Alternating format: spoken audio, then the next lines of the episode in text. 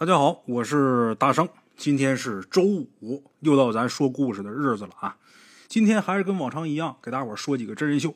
哎，先来说第一个啊，鬼友他爷爷去世，他父亲呢不是长子，但是呢，咱们鬼友是家族里的长孙，他爷爷生前是最疼他的。这也是咱故事的这个背景，先给大伙交代一下。他爷爷去世的时候，这白事流程差不多都办完了。都办完之后，要把这骨灰往回捧。按照他们当地的规矩，长子打翻儿，长子摔盆儿，这骨灰也得长子去抱啊。结果鬼友他大爷也不知道是折腾了几天累的，还是怎么着，就说这骨灰盒太沉，捧不动。换别人吧，换鬼友他父亲。另外的大爷，他大爷老大、二大爷老二，到他父亲老三，还有老四鬼友的叔叔。换谁都不行，都说这骨灰盒就这么一小匣，怎么就这么沉？儿子全不行，换姑娘，鬼有那些姑姑，谁都不敢伸手。倒不是说害怕自己老父亲这骨灰如何如何，怕什么呢？这些哥哥都说蹦不动，毕竟是个女人呢，万一一失手，给把这骨灰盒摔碎了，这骨灰要是撒一地怎么办？都不敢伸手。儿女那一辈的人不行，换谁呢？换孙子，比咱们鬼友小一岁的他的堂弟，也伸手试了一下，不行。大伙都说是不是卡哪儿了呢？怎么这么沉呢？主持白事的那司仪一看这架势，当场就问老爷子生前最疼谁？大家伙都指咱们鬼友。那得了，咱们鬼友上前捧，走上前去，咱们鬼友当时鬼使神差就说了一句：“爷。”我扶您走。说完之后，伸手一下就捧起来了，差点把他闪一下。为什么呀？他做的心理准备是这玩意儿挺沉，因为那些叔叔大爷，包括自己父亲啊，还有自己那堂弟，都说这特别沉。他这一伸手，感觉特别轻，还闪了一下。这不挺轻的吗？这一个个怎么都说沉呢？闹不明白。然后就意识到，所有人不可能说拿这事儿开玩笑。咱们鬼友当时眼泪就下来了。不是因为害怕，因为他觉得他爷爷就是想让他送他，哎，再联想到从小到大他爷爷那么疼他，心里边难受，眼泪啊又下来了。其实他们家这出白事儿，在这个过程中不合理的地方可不光是这儿，还有哪儿呢？他爷爷走的时候九十六岁高龄，睡梦中走的，没病没灾，上岁数了，寿终正寝，指的就是这个。这么大岁数的人没病没灾走了，那喜丧啊，老喜丧。寿高的人，在这个停灵的时候，前面摆的那贡品，上面最上面的那叫贡尖儿，或是水果，或是糕点，或者馒头。这个贡尖儿，据说把这个拿回家给孩子吃，孩子长寿。所以说，他们家这出白事这贡尖儿就不停的被偷。哎，也不是说偷，人家明着拿，主家也让拿。谁拿一个了，鬼友他这个堂弟就在旁边啊，添一个；谁拿一个，他就添一个，让拿。咱们鬼友呢，他不信这个，大人也都说说你拿一个吃一个，这个好，你爷爷高寿，吃了这之后啊，长寿，然后还不得病。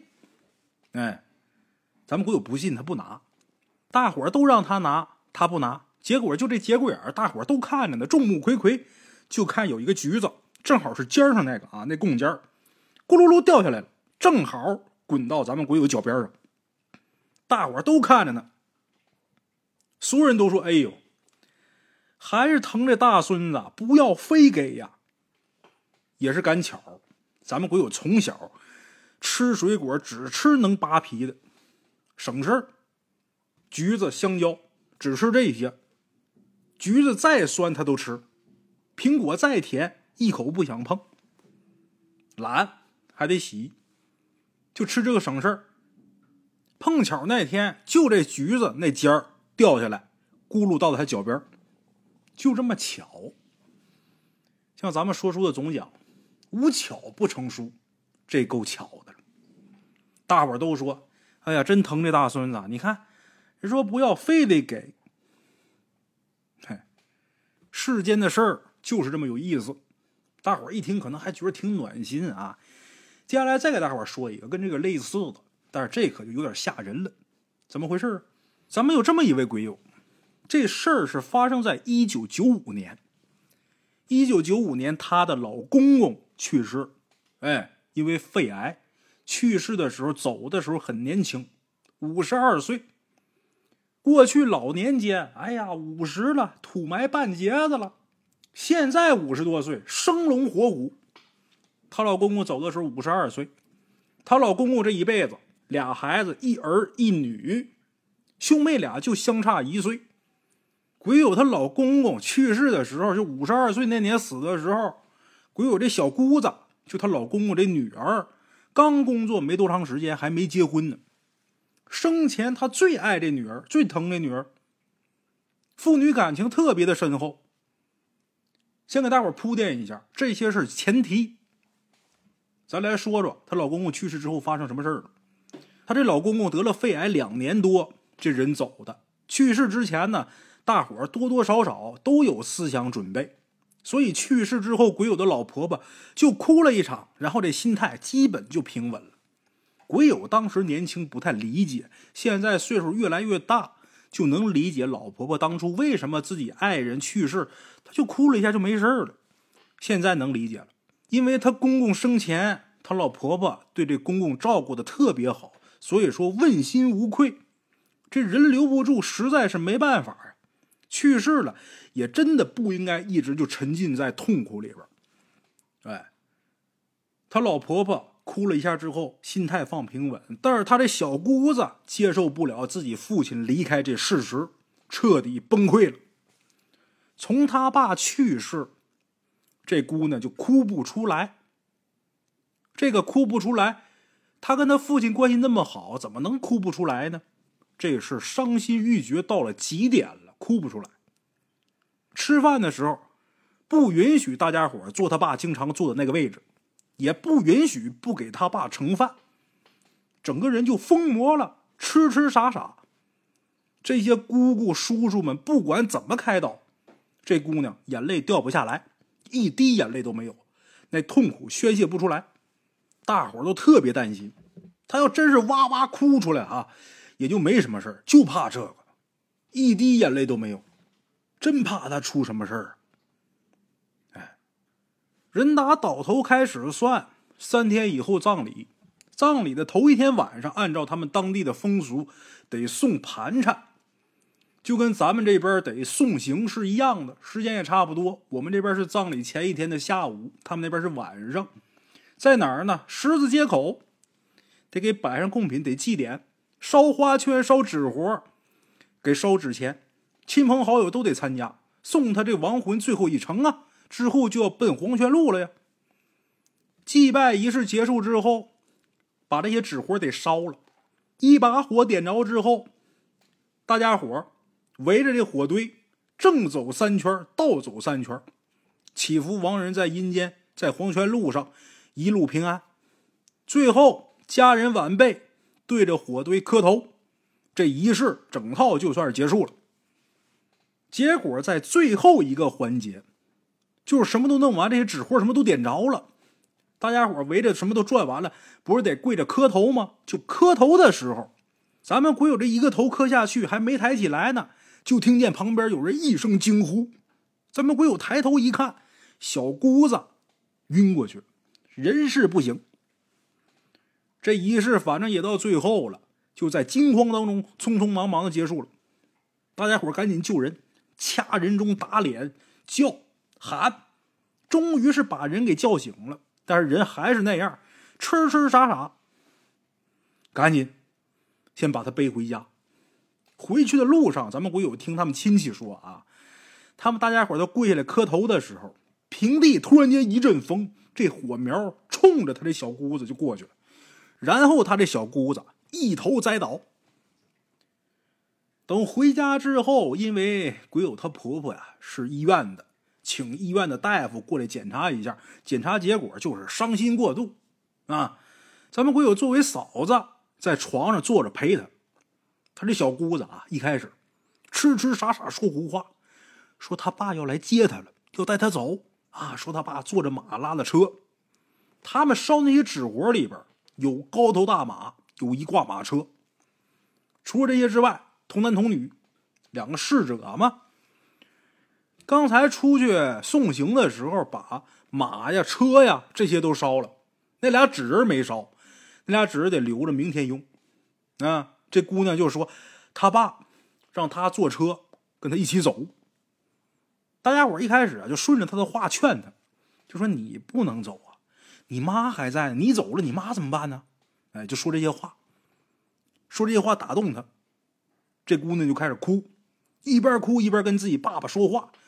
就说爸，我想跟你走，但是又放不下自己妈妈，就感觉她这小姑子啊那时候极其痛苦，一直问她爸爸我怎么办，一直胡言乱语。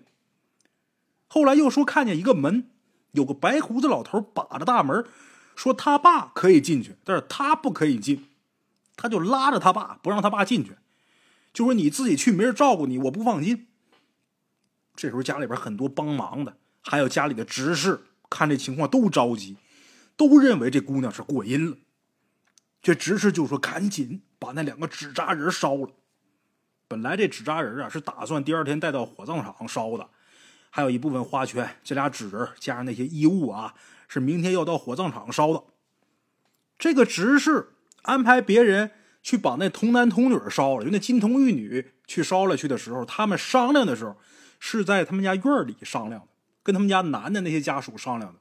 在院外边，他们是在屋里边，离得特别远，而且他们商量的时候说话的声音一点都不大，屋里根本一丝都听不见，绝对听不见。接下来神奇的来了，那边执事不是安排人去十字路口烧那俩纸人的吗？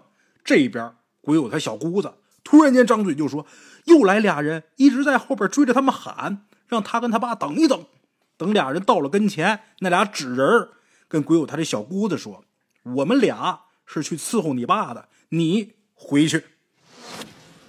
哎，说这话的时候，把刚才在院里安排其他人去烧纸人的这执事，包括知道这些人后进屋的这些人，都快给吓死了。等那个被派去烧纸人的人回来的时候，这人是谁呢？鬼友她丈夫的好朋友，当时大小伙子，年轻力壮。他回来之后有那个嘴快的跟他学，就刚才你去烧纸人的时候，屋里边这位什么反应的时候，把那小伙子也给吓坏了。大小伙那天晚上硬让好几个人给送家去的，不敢走，害怕。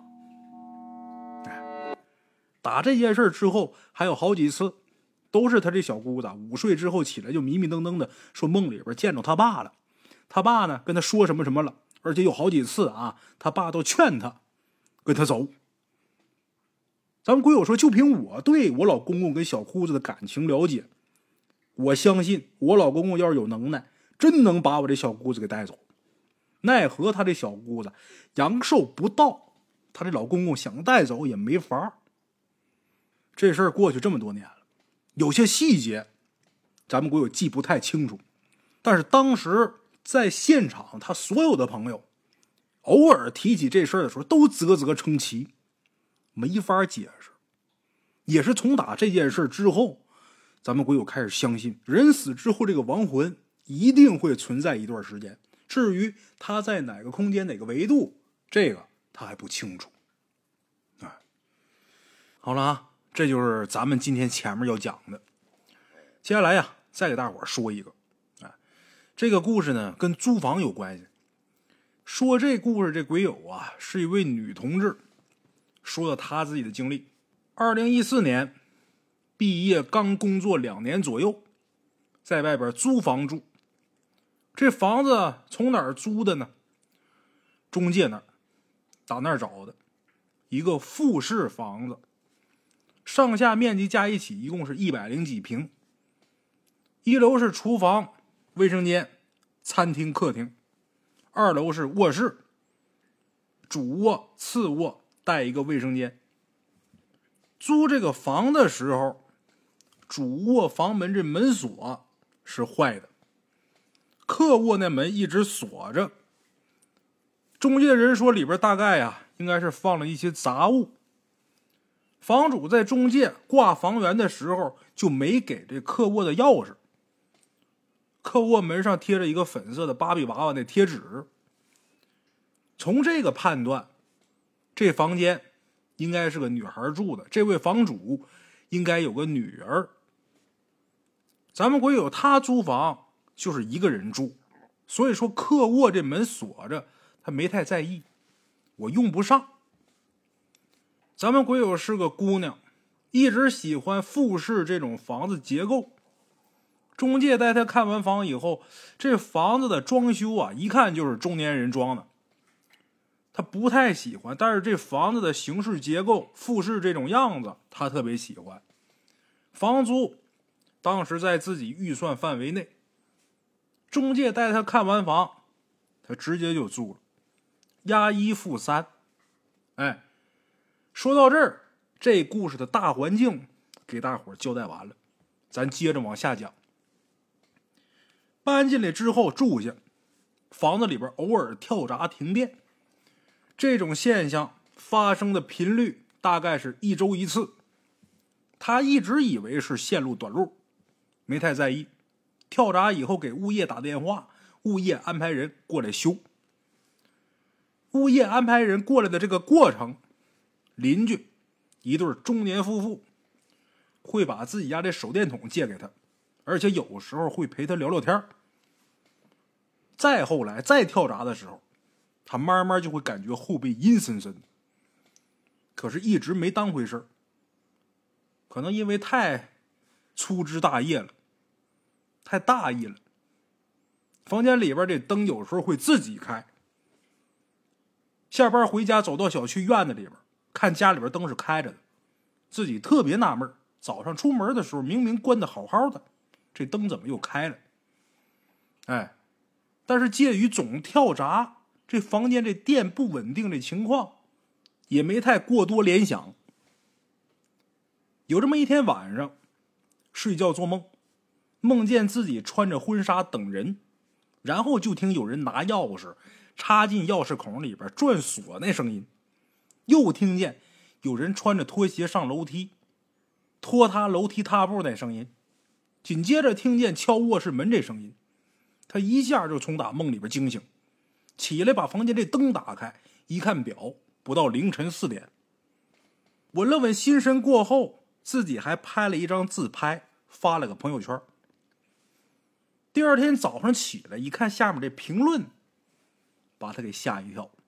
所有人统一评论，让他把这张自拍删掉。所有人都说看着特别诡异。哎。因为当时他已经把那朋友圈删掉，照片也删了，所以现在没有办法找到那张照片，看着特别诡异。接下来几天，上班总是觉着昏昏沉沉，心不在焉，这脸色儿越来越差，活像一具行尸走肉，得这么形容。好几个同事都说，还看着你不对劲儿。跟几个关系好的同事说了一下自己的梦境，他们再一看他上班这状态不对，这时候啊，就有男同事说：“要么咱们这些关系好的结个伴儿，晚上啊给你做做伴儿吧，去你们家。”啊，都是年轻人，没别的意思啊。说到这儿，大伙别多想。之后仨同事晚上去这姑娘家陪她过夜。当然是那仨住一楼，他住二楼卧室。那会儿冬天有地热，有睡沙发的，有打地铺的。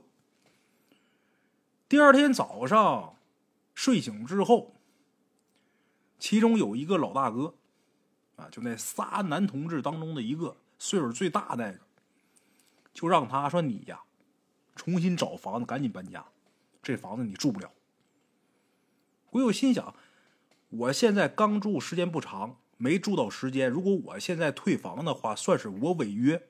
我交了一个月的押金，是不可能给我退的。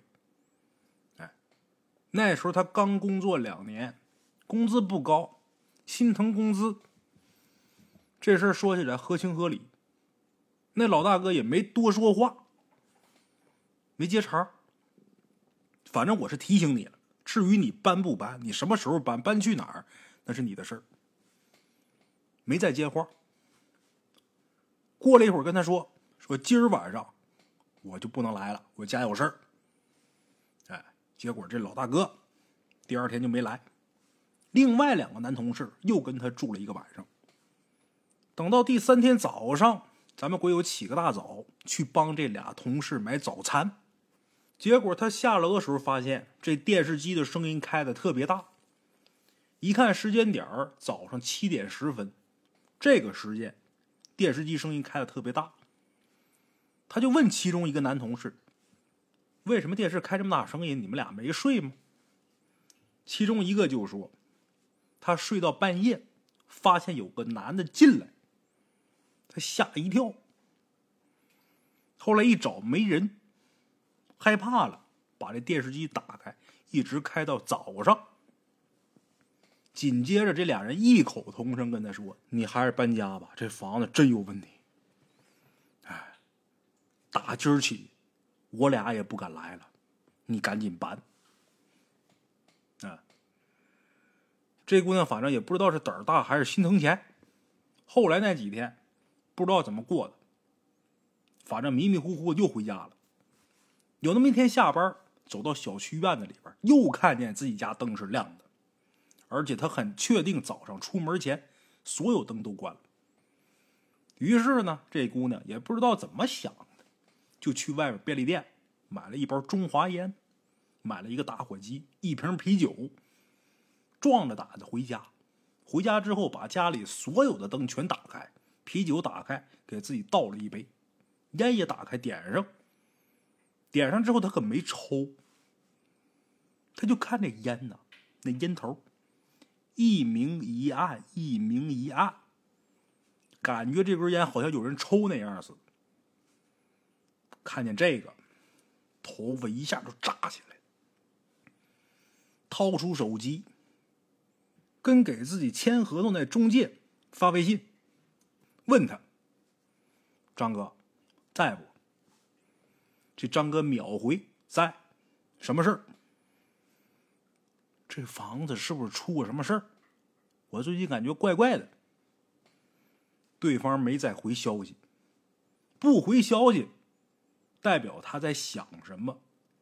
怎么回这消息？或者是表示默认？害怕，肯定是有事儿啊！想起来隔壁那邻居，那对夫妻，就想找他们问问。一直等到晚上九点多。邻居家这灯亮了，他过去敲门。开门的是女主人，问他什么事他把问房东的问题又问这大姐一遍。这大姐说，这家的房东是一个从打外地来这地方做生意的人，平时跟他媳妇两地分居，他媳妇带着孩子在老家，他一个人在这边。去年在家喝酒，导致心脏病突发，猝死在家里边。死的时候四十一岁。他一边听这大姐跟他说，一边觉着裹着羽绒服的自己后脊梁冒凉气。主卧那门锁是坏的，这说明什么呀？有外力破坏进到这主卧里边，也就是说，那男的。是躺在他躺的那个床上去世的。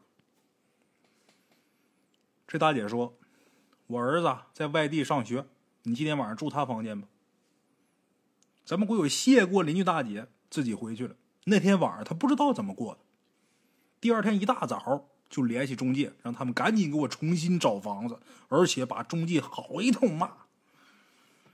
明知道这房子死过人，还租给一个女孩说不过去。